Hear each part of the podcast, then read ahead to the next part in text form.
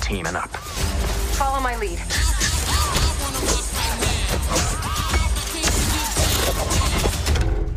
How was your experience in the premiere in Taiwan compared to other premieres that you had attended?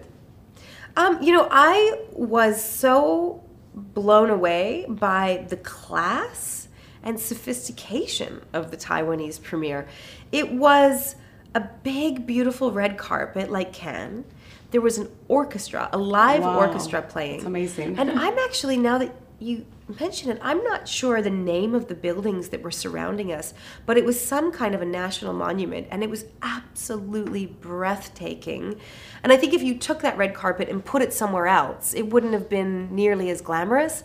But it was the location that made it just so special. And they had thousands of fans lining the carpet. And really, normally you do a red carpet to take pictures for hundreds of photographers. In this instance, there were a dozen photographers and thousands of fans. And I thought that was kind of cool and classy.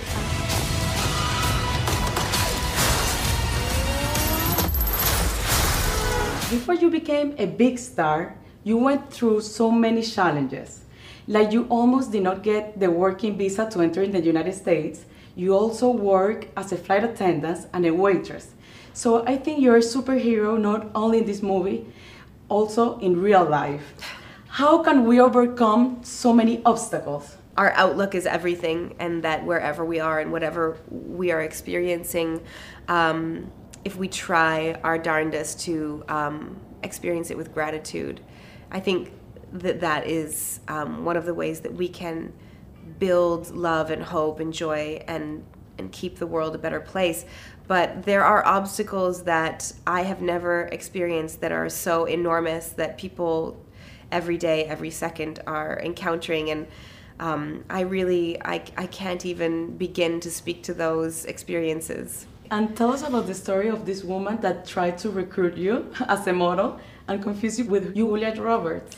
um, yeah, she. Well, I mean, for a split second, she thought that she was going to be sitting next to Julia Roberts for the flight, and she was very excited about that idea.